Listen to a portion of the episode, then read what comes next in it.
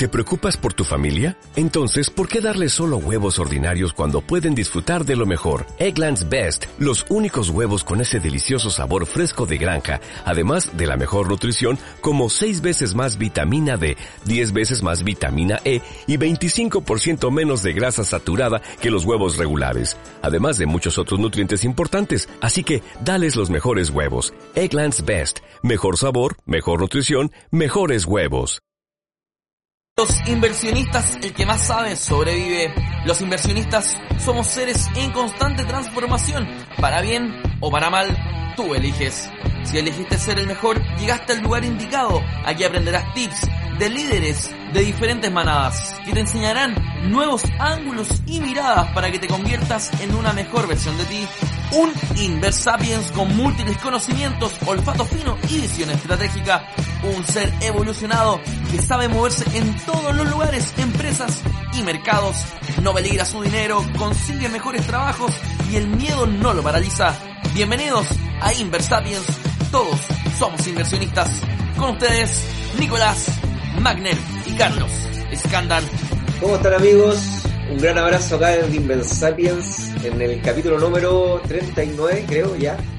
Eh, aquí estamos con Carlos, acompañándonos toda la semana, saliendo al aire por Spotify y por iTunes y por iBox también, así que... Y por YouTube. Y por YouTube, en el canal también, así que felices de saludarlo y felices de estar grabando un nuevo capítulo. Eh, ¿Cómo estáis tú, Carlos? Más o menos. Más o menos porque estoy enfermo. Estoy enfermo y Nico no me cree todavía, pero llevo varios días con, con gripe. Mi papá igual, mi mamá igual. Estamos esperando el resultado del examen del, del COVID. Lamentablemente se lo hizo en, o sea, se lo, no, no sé si lamentablemente, se lo hizo en salud pública y, y se ha demorado, ya lleva como 10 días el examen sin aparecer y bueno, imagínate lo que eso trae por Nico, si están, está mi papá nervioso, mi, mi mamá está súper nerviosa. Y... Mm. Pero bueno, acá estamos. Yo también, yo por lo menos me sentí un poco mejor, a pesar de que en las noches me despierto enfermo, aunque no me crees todavía. No, te creo, te creo. Eh, no, pero bueno, tratando de ayudar a mi mamá, no, mi mamá la está, la está peleando, porque está cuidando a mi papá, a mí, y está con mis dos sobrinos, y mi mamá también está enferma, entonces es la mujer maravilla. La estoy Ya. tratando de ayudar dentro de lo que puedo.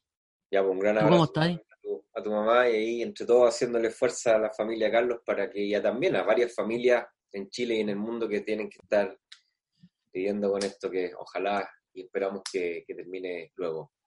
Yo Sí, bien, Esto es como... O sea, sí, dale. Yo bien, gracias a Dios, así que nada, aquí grabando y empecemos con el capítulo para que, para que la gente disfrute, se desconecte, aproveche, crezca y aprenda. Eh, Oye, antes de empezar, una, una, una pequeña analo- analogía que entra en el mundo de las inversiones, hablando de los cisnes negros que hemos comentado en el capítulo, que son eventos eh, poco probables que cambian el futuro y el valor de los instrumentos financieros, y cómo eso también te puede llegar a una casa. O sea, imagínate, esto partió hace 10 días, mi papá se enfermó, mi mamá se enfermó, me enfermé yo y cisne negro, pues, cambia, cambia todo, cambia cambia la planificación, cambia, cambian hartas cosas. Así que, bueno, eso, era un dato curioso. Dale. Exactamente, así es la vida. La, la vida está llena de probabilidad y de azar. Así que lo importante es estar preparado y, y entender que la vida es, es, es azar, del bueno y del malo, y hay que, hay que de alguna forma aceptarlo. Mm. Oye, chicos, eh, hoy día queremos hablar de un. Queremos hacer un capítulo un poquito distinto, a ver qué les parece a ustedes, a si lo podemos repetir y, y hacer más de este tipo de capítulos. Este capítulo es especial porque está hecho, eh, está hecho en un tema, en un tema que específicamente nosotros recogimos de un artículo científico. Para que, para que la gente entienda, como todas las áreas del conocimiento, las finanzas y las inversiones también tienen un grupo de científicos que, que están permanentemente eh, estudiando la evidencia para ver si es que lo que nosotros creemos eh, se respalda con la evidencia, con lo que realmente ocurre, y de esa forma ir progresivamente tomando mejores decisiones. Y hay una, revista que es muy importante en el área de inversiones y de finanzas, que se llama la revista de finanzas o The Journal of Finance, que es un paper, veo que, una revista científica, que es la revista científica más prestigiosa del mundo. Sería como Nature en, en biología, esta sería como el Nature, pero para los inversionistas. Así que nos pareció divertido y entretenido también mostrarle a la, a la tribu, eh, traerle un artículo que fue premiado en The Journal of Finance en 2019. Se ganó el premio al, al mejor paper de finanzas corporativas. Wow. Y, y entonces el capítulo está centrado en ese paper y lo que queremos hacer es explicar eh, de qué se trata, qué cosa, qué cosa descubrió, eh, qué cosa que conocíamos entonces al parecer no era tan así como nosotros creíamos y cómo podemos utilizar todo este conocimiento para que podamos hacer mejores decisiones como inversionistas, que es mm. finalmente el, propósito de, del podcast. Así que, así que es un capítulo distinto. Vamos a ver cómo la, la, tribu lo, lo, lo asimila, si pueden escribirnos a nuestros correos, si nos pueden dar feedback, si les gusta o si no les gusta. Está genial porque de esa forma vemos si es que podemos repetir más este tipo de capítulos o seguimos en la, línea, en la línea de, tradicional. tradicional de inversario, ¿vale? Bueno, partiendo entonces con el capítulo, primero hablar de los autores, estamos hablando de Hartzman y Solomon, lo vamos a poner en, el, en la descripción del, del capítulo. Eh, estos, dos, estos dos personajes, eh, Samuel Hartzman y David Solomon, ambos son profesores, eh, uno es de la Escuela de Chicago, ¿ya? de la Escuela de Negocios de la Universidad de Chicago, y, David Solomon es de la Escuela de Carrot, de la Escuela de Management de Boston. Así que son tremendos tremendo pesos pesados del, del mundo de las inversiones y las finanzas son dos profesores de dos escuelas muy, muy, muy prestigiosas, sobre todo la de Chicago. De ahí vienen, si, es que la audiencia no, puede conocer la escuela de Chicago por los famosos Chicago Boys, ¿ya? Este es profesor de esa, de esa escuela, ¿ya?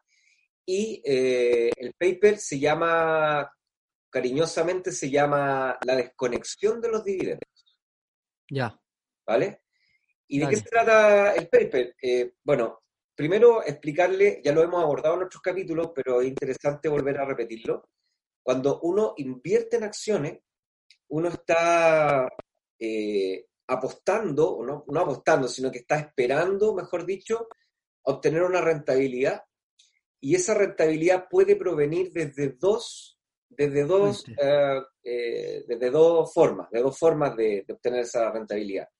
La primera puede ser porque compro a un precio menor del que lo vendo, vendo la acción, por ejemplo, la compro en 5 dólares y la vendo en 6 dólares, por lo tanto me ganaría un dólar por acción. Claro. Y eso se llama ganancia de capital. Sí. Y la segunda tiene que ver con los dividendos. O sea, eh, que la acción, mientras yo sea el dueño de esta acción, la acción paga dividendos. ¿Qué es lo que son los dividendos? Bueno, las empresas a las cuales eh, responde la acción, ¿cierto? Sabemos que la acción es un, es una, es un eh, porcentaje de propiedad de una empresa. Entonces las empresas año a año generan utilidades y año a año reparten esas utilidades. Algunas las reparten en forma parcial y otras las reparten completa. Y entonces, ¿a quién le reparten esas utilidades? A los dueños de las acciones. ¿Ya? Entonces, una acción te puede pagar dividendos, o sea, puedes ganar porque recibes dividendos, o puede ganar porque el precio de la acción sube. ¿Ok? Y hasta ahí todo bien, no, no, no mucha novedad. Eh, hasta que, eh, eh, para que la gente entienda la historia, en el, hace ya 60 años atrás, dos personajes, dos profesores, que es Miller y Modigliani, que son conocidos como los, como los padres de, la, de las finanzas corporativas modernas, ahí como en el año 1960, estamos hablando, escribieron un artículo que revolucionó el mundo y que dijo, dijo, siempre es divertido, porque siempre los artículos que revolucionan el mundo, después de tiempo uno los lee y dice, oye, pero esto es como obvio. Claro, pero lo que pasa es que si se te hubiese ocurrido antes, hubiese revolucionado el mundo. Y, por eso son tan importantes, porque son súper obvios, pero nadie lo había pensado y nadie lo había escrito. Hasta ese momento, claro. Entonces, Después de la guerra somos todos generales. Pues. Claro, entonces eh, ellos decían que en, en, realidad daba lo mismo si es que tú ganabas plata por dividendo o si ganabas plata por eh, aumento del precio de la acción. Porque al final el dinero es dinero. Y el dinero tiene una propiedad que se llama fungible. ¿Qué significa la propiedad fungible? Significa que da lo mismo desde donde venga el dinero, al final todo se puede sumar. ¿Ok? Voy a sacar aquí, se me quedó el, masking tape puesto ahí, se ve feo. Ya, entonces, ¿qué significa eso? Significa que si para mí me da igual si es que la acción me va a hacer ganar dinero, ya sea porque me paga dividendos, o ya sea porque me paga, eh, me paga ganancia de capital. El precio de la acción.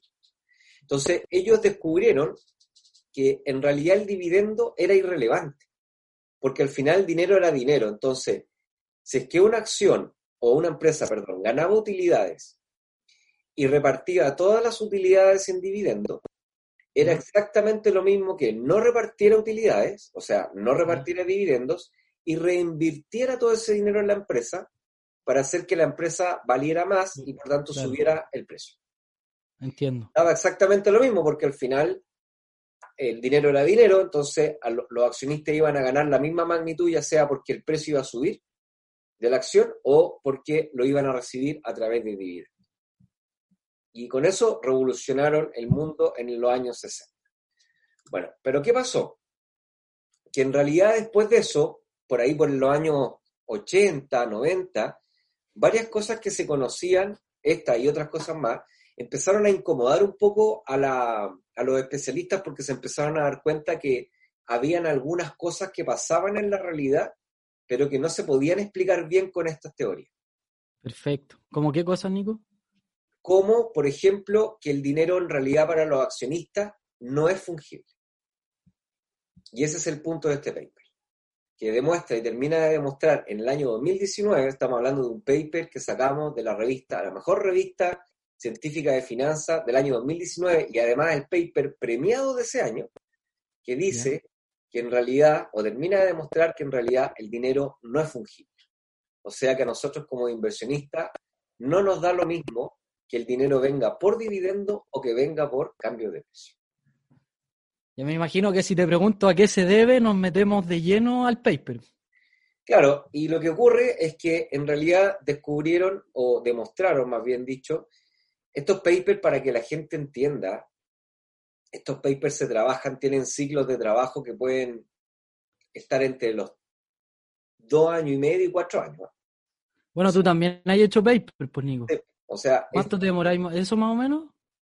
Eh, espérate, déjame explicarte esta revista para que la gente entienda. Y no nos metamos, y para no meternos tanto en la parte científica, pero esta revista es tan importante que la gente tiene que entender de que al día deben llegar más de mil manuscritos. Ya. De distintas partes del mundo. ¿Tú has mandado? A esta revista no. Ya. Entonces, ¿qué pasa?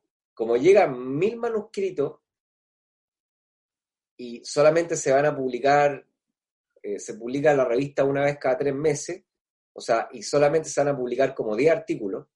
Wow trata de, multiplicar la tasa de rechazo, la tasa es gigantesca. Entonces, ¿qué ocurre? Como es tan difícil publicar en esta revista, uno tiene que tener lapsos de trabajo que están por ahí por los tres años. O sea, el trabajo, el, paper se trabaja durante tres años de trabajo, mucho tiempo de trabajo. Y, y, después viene todo un proceso de arbitraje que se llama, que eh, la revista se, le manda los artículos, el borrador, se lo manda a muchos, muchos, muchos especialistas a lo largo del mundo, y ahí el ah. árbitro lo que hace es que lo lee y va eh, pidiendo comentarios, que se agreguen cosas, que se saquen cosas, que se revise este tema, que no queda claro, y, así se puede el turnaround que se llama, entre que tú mandas el artículo y te lo aceptan, puede durar eh, un, año, ocho meses, algo así. Entonces, para que la gente entienda, esto debe haber empezado a ser escrito eh, yo estimo que como en el 2015, puede haber sido que empezaron con esta idea, y empezaron a analizar y se dieron cuenta que en realidad hay factores, hay factores conductuales, o sea, hay factores, hay factores psicológicos que hacen que la gente, en realidad, si bien es cierto el dinero es fungible, o sea que si tú te metes un dólar en el bolsillo con la mano derecha y después te metes otro dólar en el bolsillo con la mano izquierda, en el bolsillo tienes dos dólares. Y al final da lo mismo si es que uno vino de la mano derecha a la mano izquierda, porque el dinero al juntarse se, se, eh, se, se funde. De ahí viene la palabra fungible. Pero demostraron estos investigadores que no, que en realidad los inversionistas, y estamos hablando, cuando hablamos de inversionistas, hablamos de tú, de un inversionista como tú, un inversionista como yo, un inversionista como nuestro oyente, un inversionista también profesional y un inversionista institucional. O sea, esto le cae no solamente a las personas, sino que le cae a los fondos mutuos y le cae también a los fondos de pensión. Tienden a tener comportamiento errático dependiendo desde dónde venga el dinero. Pero igual, Nico, un, aporte. Tenéis creo que bajar un poco el volumen, porque me, me, me, sentí eco. Bueno, no importa. ¿Saturé? Ya. Eh, me parece un poco ilógico pensar que, que dé lo mismo, porque cuando, cuando la empresa paga dividendos, saca la plata de la empresa. En cambio, cuando la reinvierte, está haciendo que la empresa, la empresa agarre valor o, crezca. O sea, se reinvierte para que crezca. O dicho de otra manera, es como que yo tenga plata en el bolsillo em, y decida gastarla o invertirla. Obviamente que me va, me va a rentar más invertirla. No sé si se entendió la Lo que pasa es que lo que decíamos de Glenny Miller, que no tenía, no estaba tan... Hay un costo oportunidad, a eso me refiero. Sí, pues no estaba tan alejado Glenny Miller, porque decía que da lo mismo, porque si, si yo te distribuyo a ti el dividendo, es cierto que el dividendo no se reinvierte en la empresa, pero si tú lo que haces es que tomas ese dividendo y lo reinviertes en la acción como, como inversionista, ¿Mm? en la práctica lo estás reinvirtiendo en la empresa. Sí. O sea, aumenta el precio de igual forma. Puede aumentar el, precio porque la empresa no te distribuye dividendo y lo e invierte en la empresa, así que aumenta el precio, o puede ser que la empresa te pague dividendo, el dólar de dividendo, y tú tomas el dólar de dividendo y lo y compres nuevamente la acción. Compres más acciones. Eso, en la práctica no tiene por qué pasar, pues. Es que ese es el punto, que una de las cosas que una de las cosas que descubrió este paper, eh, descubrió que eh, con números, descubrió, por ejemplo, que cuando somos inversionistas individuales, tendemos a invertir solamente el 2,3% de los dividendos en nuestra inversión. En la misma empresa. O sea, mayoritariamente se retiran los dividendos. Sí. Y, y, los fondos de inversión solamente tienen una tasa de reinversión de dividendos de 9,6%. Wow. O sea, la mayor cantidad en realidad, aquí, aquí hay una falla con el, con el paper de Modigliani y Miller de hace 60 años atrás, la mayor cantidad del dividendo no se reinvierte sino que los inversionistas lo retiran. Claro. ¿Te fijas? Entonces, ahí hay un efecto que es importante y que explica las diferencias de cómo los inversionistas evalúan distinto si es que la ganancia viene desde el precio o si viene desde, desde el dividendo. Oye, Nico, y dicho de otra manera, si, si, funcionáramos, si funcionáramos en un mundo ideal donde los dividendos se reinvirtieron en un 100% en la empresa, ahí un poco quizás eh, validaría la hipótesis antigua, que es que no importa de dónde vengo, ¿no? Porque el rendimiento va a ser el mismo. Claro, exactamente, eso es lo que decíamos Ilani Miller, pero en la práctica hay otros problemas ah. cuando se invierte todo el dividendo, o en realidad toda la utilidad se reinvierte en la empresa y no se distribuye en dividendo. Y uno de los problemas, uno de los problemas más importantes y documentados es el problema de agencia. Mm. ¿Cuál es el problema de agencia para que la gente aprenda y, o, revise? Es que yo como accionista, técnicamente al comprar una acción, estoy contratando, entre comillas, estoy contratando a la gerencia general de la empresa para, que, para que represente mis intereses, porque yo soy dueño de la empresa ahora. Da igual que haya comprado 100 mil pesos de una acción, da igual, aunque sea un porcentaje muy, muy, muy, muy, muy menor, soy dueño de la empresa igual. Y la gerencia debería representar mi interés. Entonces, ¿qué es lo que debería pasar en un mundo sin imperfecciones de mercado? Debería ocurrir que la dirección de la empresa, en vez de pagarme los dividendos, tomara todos esos recursos y lo invirtiera en un proyecto que fuera rentable para que la empresa obtuviera más rentabilidad y creciera de valor. Claro. Y eso se transmitiera en un mayor precio para el accionista. Entiendo. ¿Ya? Pero ¿qué pasa? Está documentado, y esto está documentado hace muchos años atrás, que hay algo que se llaman los problemas de agencia. ¿Qué significa el problema de agencia?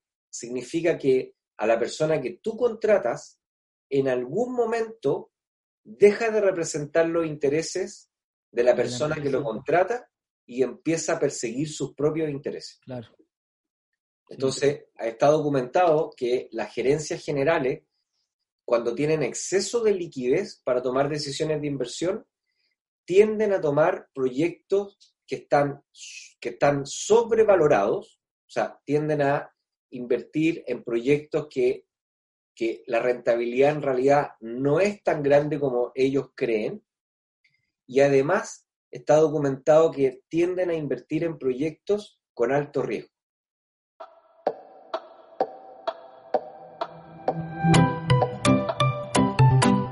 Déjame que te diga una cosa. A lo mejor piensas que no es buen momento para comenzar a construir tu libertad financiera. Esa que te genere ingresos pasivos para que puedas dejar de gastar tu dinero en trabajar y comiences a gastarlo en vivir de tu pasión. Bueno, si no lo haces ahora, con todo lo que está pasando, probablemente no lo harás nunca. Porque en realidad nunca es buen momento. Entonces, hacerlo ya es la única oportunidad. Si llevas tiempo investigando sobre formas seguras de invertir tu dinero, obtener ingresos pasivos, aumentar tus ahorros y planificarte para, en el futuro, vivir cuanto antes de lo que más te gusta, mientras el mercado financiero paga tus gastos, déjame decirte, este entrenamiento es para ti. Se trata de un curso online pensado para enseñarte a construir un plan de ruta que te lleve directo hacia tu libertad financiera.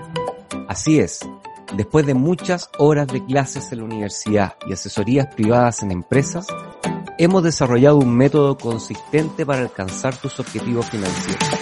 Y solo está a una fracción del precio de lo que pagan empresas por esta información.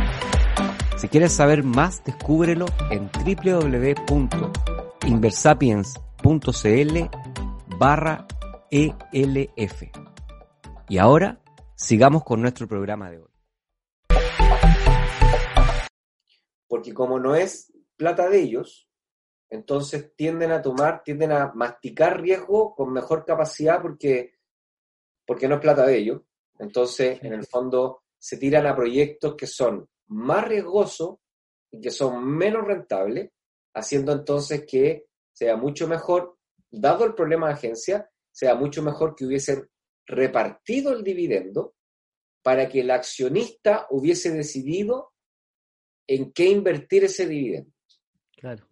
También, Nico, aporta a ese problema de agencia también los incentivos que muchas veces tienen los gerentes generales que hacen que manipulen un poco las decisiones buscando lograr esos, esos incentivos que les pagan bonos o, mm. ciertas cosas, ¿no? Claro, lo que pasa es que como, como el problema de agencia existe, entonces lo que hace el mercado financiero intenta eh, articular algunos mecanismos para poder aliviarlos. No se pueden eliminar porque es parte de nuestra naturaleza, pero sí se puede aliviar.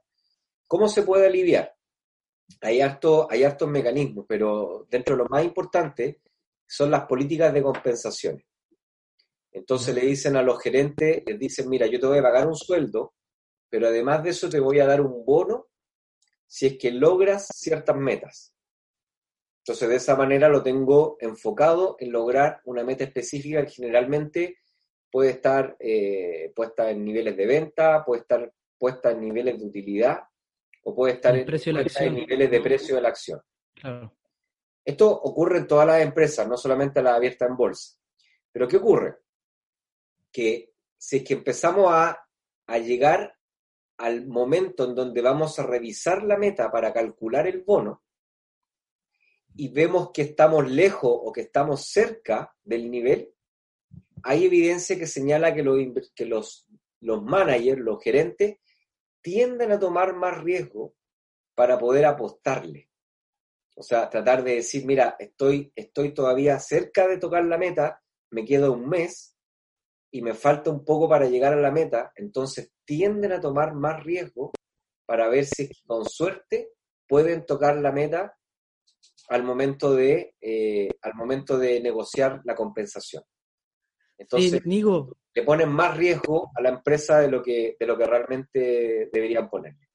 Nico, cacha que en el, en el Magíster un profe nos mostró un, también parece que un paper que mostraba evidencia estadística que una, una empresa que, estaba, estaba cercano a, tener utilidad cero o positiva, o sea, estaba ahí, estaba en el rango de utilidad cero, había evidencia estadística de que habían como datos manipulados para que las empresas que estaban en esos rangos tuvieran utilidades positivas.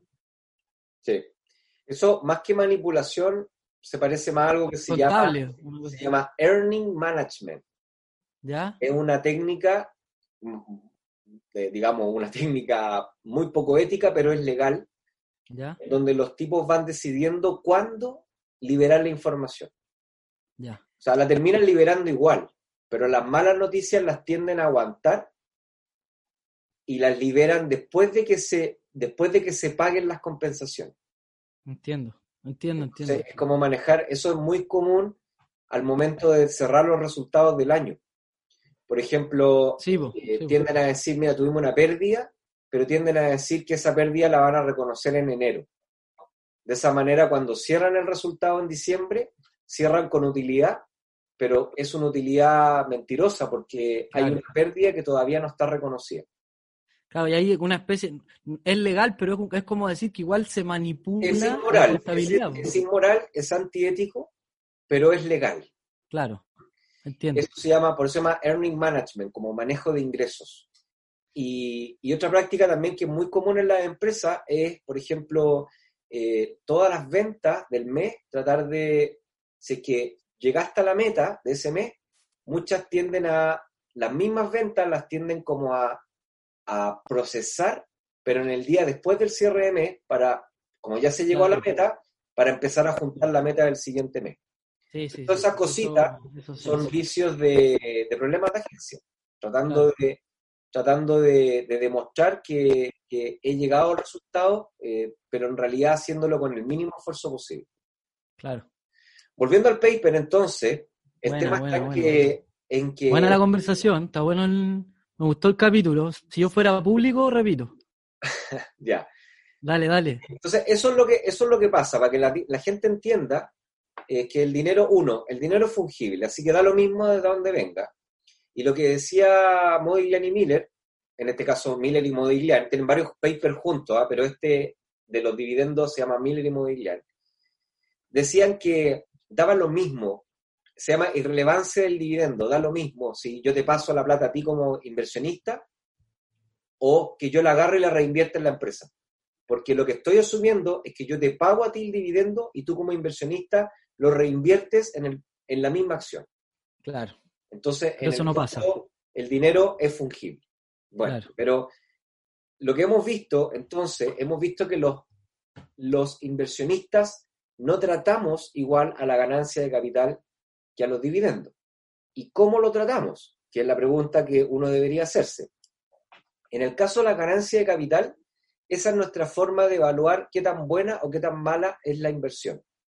Y está demostrado en este paper que los inversionistas tienden a mirar el precio anterior para tomar decisiones de si vender la acción o si mantener la acción. O decisiones de comprar otra acción. Entonces lo que hacen es que tienden a mirar el precio anterior para calcular el retorno, para calcular la rentabilidad que se ganaron con la acción. Y si la acción pagó dividendo, es como si no lo consideraran dentro del todo. Mm. ¿Entiendes? Entonces, ¿qué? a, mí, a mí me pasa eso, Nico. no sé si a ti, pero... No, yo no, cuando... yo soy... No, sí, también me pasa. Porque yo cuando invierto en una, en una acción, para mí el dividendo es como un regalo. Eso es exactamente, eso es exactamente lo que, lo que descubrieron ellos. De hecho, se llama, para que le pongas nombre a tu irracionalidad, se llama la falacia de los dividendos gratuitos. Tal cual.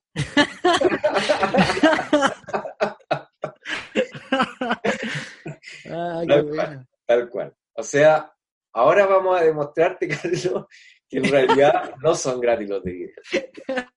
no son un ¿Ya? Entonces, ¿qué pasa? La historia, la historia comienza así. La historia comienza en que yo como inversionista lo que hago es que estoy revisando mi cartera para ver si es que alguna acción la tengo que vender para recoger utilidades o la tengo que vender porque bajó mucho de... porque la rentabilidad es muy negativa o ando buscando, tengo dinero y ando buscando una acción para comprar. Entonces, para todas esas decisiones, lo que hacen los inversionistas es que lo van haciendo con el precio anterior. Ya. Entonces van diciendo, ah, mira, el precio del mes pasado, el precio del año pasado, el precio de la semana pasada, el precio de ayer, da lo mismo el precio de, antes, va tomando, va, nuestra cabeza va tratando de ver cuál de todas las opciones es la más interesante para tener dentro de la cartera. Una vez que la compran en la cartera, o sea, una vez que la compran y la meten dentro de la cartera, lo que ocurre es que si la acción paga dividendos, los tipos o sea, si paga dividendos, ese, ese, ese dividendo no motiva a comprar más de esa empresa. Claro, claro, claro, claro. Y si paga menos dividendo del que yo esperaba, ese menos dividendo que paga no motiva una venta de la acción. O sea, es como si fuera el dividendo, es como si no motivara nada.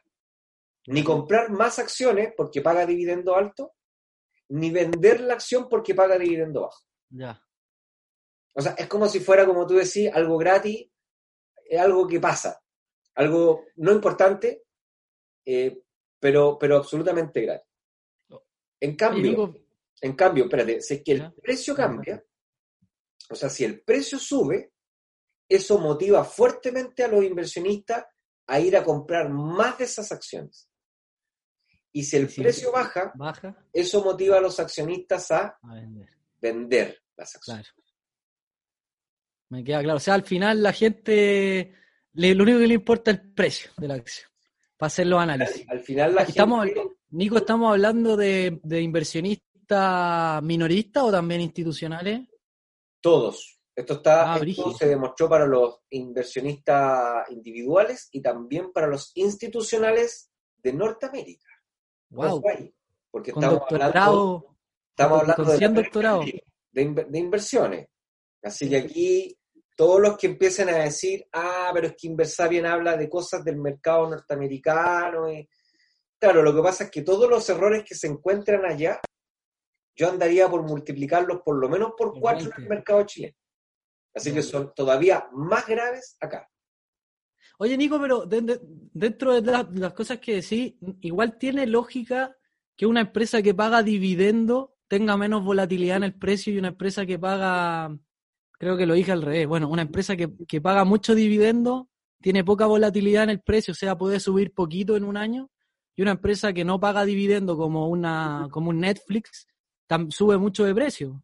Bueno, o, tiene mucha volatilidad más que... esa pregunta también está extraordinaria y es parte de los resultados del paper. Y es que no solamente, no solamente se demostró que es un error creer que el dividendo y las ganancias fueran como dos cosas distintas. Lo que hemos estado hablando al final, lo que hemos tratado de decir primero es que, mira, creíamos que esto era fungible. Y no, no, son dos cosas distintas. O sea, lo, nuestra cabeza procesa distinto el dividendo y procesa distinto la ganancia por precio. Eso es lo primero que descubrimos. Y lo segundo que tú estás mencionando es que no solamente pasa eso, sino que el paper demostró que son variables que están relacionadas entre sí. O sea que efectivamente, que efectivamente en las empresas que pagan altos dividendos tienden a afectar su precio. Ya. O sea, empresas que pagan alto dividendo tienden a tener caídas de precio más profundas. Ya. ¿Ya? ¿Y eso por qué ocurre? Ocurre porque de alguna u otra forma los, los mercados, no de alguna u otra forma, perdón. Ocurre porque los mercados tienen a un, a un componente que no hemos mencionado todavía, que tienen que ver con los analistas, que no son los corredores, no son los, no son los brokers, no son los que te compran la acción, tampoco son los que te administran la inversión, que serían los portfolio managers, los gerentes de portafolio. Estos analistas son profesionales que se dedican a hacer pronósticos de los mercados financieros. ¿Ya? Y ¿No son los traders? No son traders. Ah, ya. Los traders son los que te... a ver, traders podemos ser todos, ¿vale? O sea, inversionistas, somos traders. Los brokers son los que procesan las órdenes de compra y venta. Sí. Los portfolio managers son los que administran las inversiones de otros. ¿Ya? Y los analistas son profesionales que se dedican a estudiar la información que hay en los mercados y hacer pronósticos. Y con esos pronósticos hacen recomendación. Entonces dicen, mira, yo creo que esta acción está al alza, esta acción está a la baja, y dependiendo si ellos creen que está al alza o a la baja, hacen recomendaciones de comprar en el caso de que está al alza y recomendaciones de vender en el caso que está a la baja. Pero ¿qué es lo que descubrieron acá? Descubrieron que cuando hay pago de dividendo, eso afecta al pronóstico de los analistas. ¿Y de qué forma afecta? Afecta en el caso de que cuando hay pago de dividendos, los precios tienden, tienden a, eh, a pronosticarse a la baja. Hay una caída en los pronósticos. O sea, eso entonces demuestra de que cada vez que las acciones pagan altos dividendos, los analistas tienden a recomendar una baja de precio y por lo tanto recomiendan vender. Y como los inversionistas le hacen caso a los analistas, venden y eso se termina traduciendo en un menor precio. Ya. Entonces, lo segundo relevante de este artículo no es solamente que la gente tiende a separar el dividendo con la ganancia de capital y no a tratarlo como algo conjunto, sino que además el dividendo afecta el precio. Perfecto.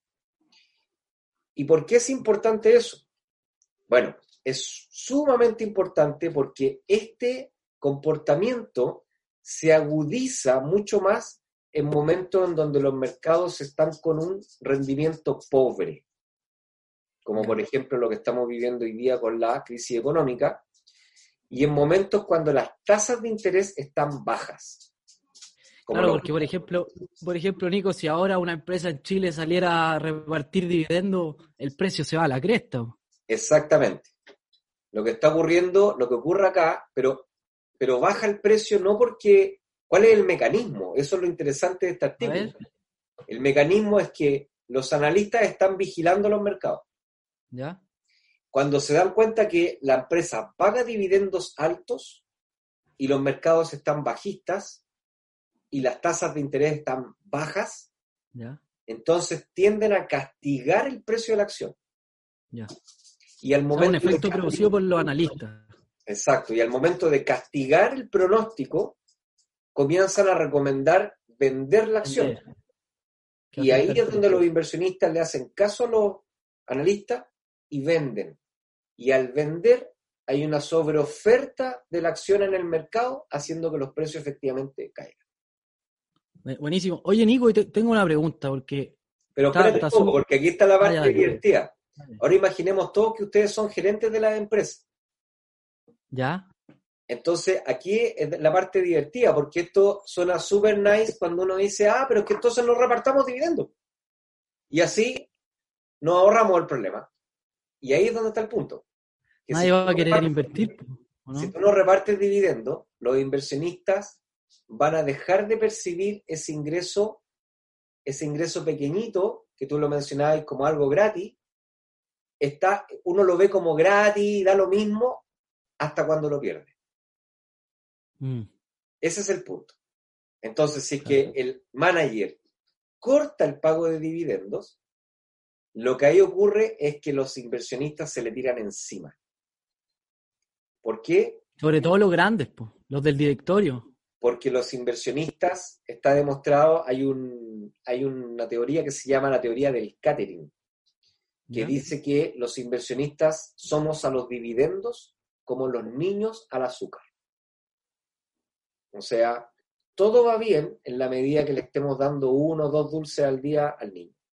Entiendo el niño ya se los ganó, es algo normal, no hay, no hay problema, pero, eh, pero cuando tú le quitas el dulce a los niños, ahí es donde comienzan las pataletas, los llantos, etcétera, etcétera. Aunque sean dos dulces. El punto está que mientras los tienen, no hay problema. Pero si se los quitas, es donde empiezan los conflictos y es donde empieza entonces estos conflictos se empiezan a traducir en que ellos quieren vender eh, sus acciones, haciendo entonces que los precios bajen. Entiendo, me queda clarísimo. Oye, Nico, tengo una pregunta. Sí. Pero antes una mención a mi mamá que entró a la pieza y me trajo una limonada caliente.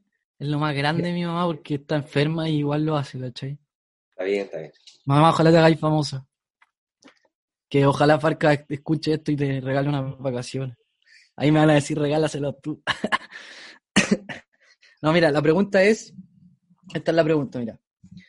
Si hoy día sale este, ya se valida este paper, eh, y está en una de las revistas más famosas este del mundo. paper ya se validó, porque está publicado en 2019 y además está premiado. Ya, y eso no, no, puede significar un cambio de comportamiento. Si mm. los analistas entienden esto, no, no pueden provocar un, que en su análisis no, no recomienden vender si pagan mucho dividendo la empresa. Ah, Buena, buena pregunta. Bueno, para que la gente entienda y un poco también eh, entienda lo que está escuchando hoy día, si es que tú aprendes finanzas, lo voy a decir de esta forma, si tú aprendes finanzas con un libro de texto de finanzas, el Ross, el Billy Myers, hay distintos libros, y esos libros están, por ejemplo, en español, tú estás aprendiendo las cosas que se sabían hace 25 años atrás. Ya. Si tú aprendes finanzas con la última edición de un libro de texto, que va a estar en inglés, estás aprendiendo finanzas de los últimos 10 años atrás o 15 años atrás. Si tú aprendes finanzas con, con los papers que se van publicando, estás aprendiendo finanzas de los últimos 3 años atrás. Ya. O sea, ¿qué es lo que quiero decir con esto?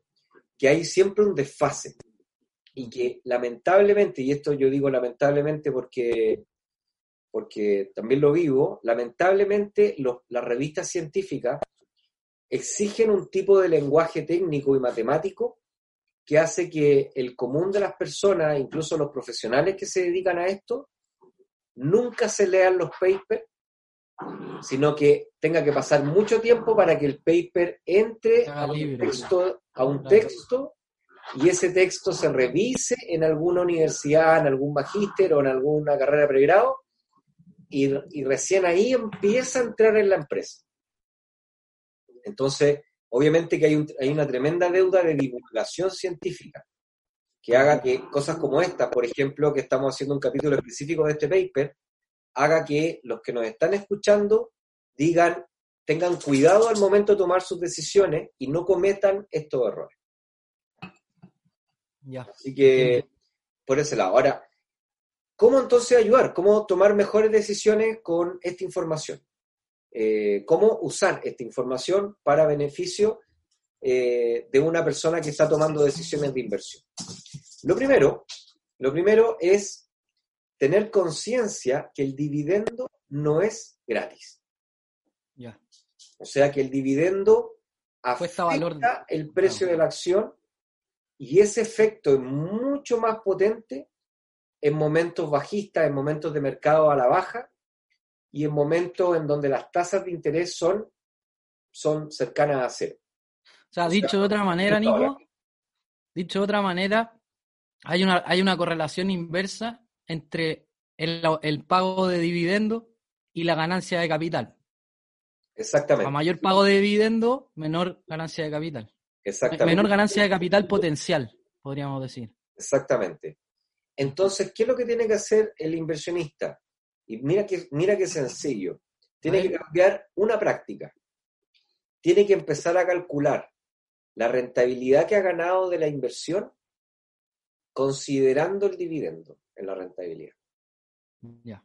Entonces, un ejemplo práctico que de hecho está en el paper. Si una acción fue comprada a 5 dólares y en el mes siguiente sube a 6 dólares, tenemos un dólar por ganancia de capital. Sí. Pero si además, si además en ese mes pagó un dólar de dividendo, lo que yo tengo que considerar en mi planilla de cálculo es que la ganancia fueron dos dólares en el mes. Y no solamente el dólar que se ganó por la ganancia de capital.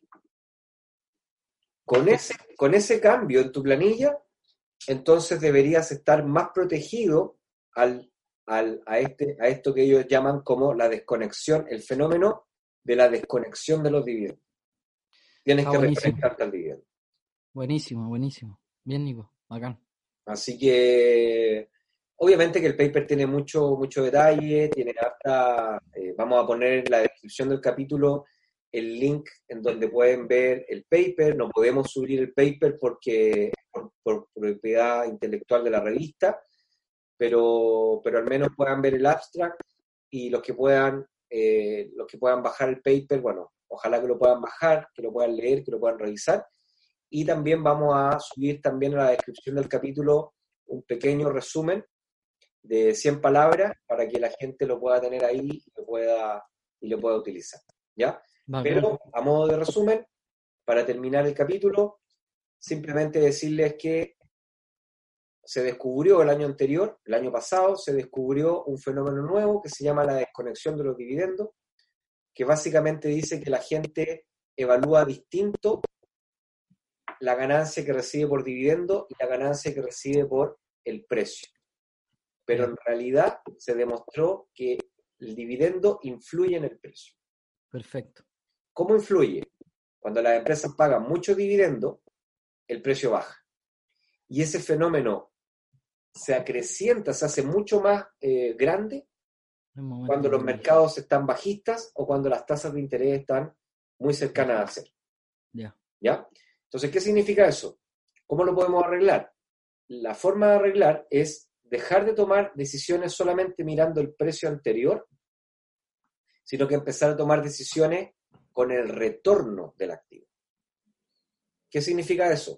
Significa entonces que cada mes yo tengo que evaluar cuánto dinero he ganado con la acción, tanto porque la acción ha aumentado de precio con respecto a cuando lo compré, y a esa ganancia sumarle el dividendo que yo recibí.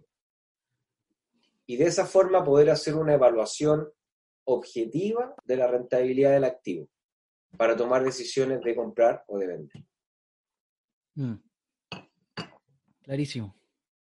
Así que eso suena fácil, pero son varias páginas de son varias páginas de matemática que hay que, hay que salvar, así que esperemos que, este formato sea, sea de utilidad y que la gente haya aprendido algunas cositas y después pueda escuchar el capítulo todas las veces que quiera, obviamente, para revisar, repasar y además vamos a dejar eh, en la descripción del capítulo el link del paper y, eh, y una reseña de 100 palabras para que, para que la gente pueda también eh, verlo por escrito. ¿ya? Así que cualquier cosa nos escriben, nos cuentan qué les parece, si está bueno o no. Y por mi lado, desearle a todos que se cuiden mucho, a todos los que están, digamos, complicados con esta enfermedad también, darles solidaridad y que ojalá esto pase luego para todo el mundo. Y nada, nos vemos entonces la próxima semana con un nuevo capítulo de Inversapien, que es el capítulo 40. Así que estamos de fiesta la próxima semana. Chao, que estén bien. Chao, nos vemos. Esperamos que este episodio te haya entregado el conocimiento para estar un paso más cerca de ser una mejor versión de ti.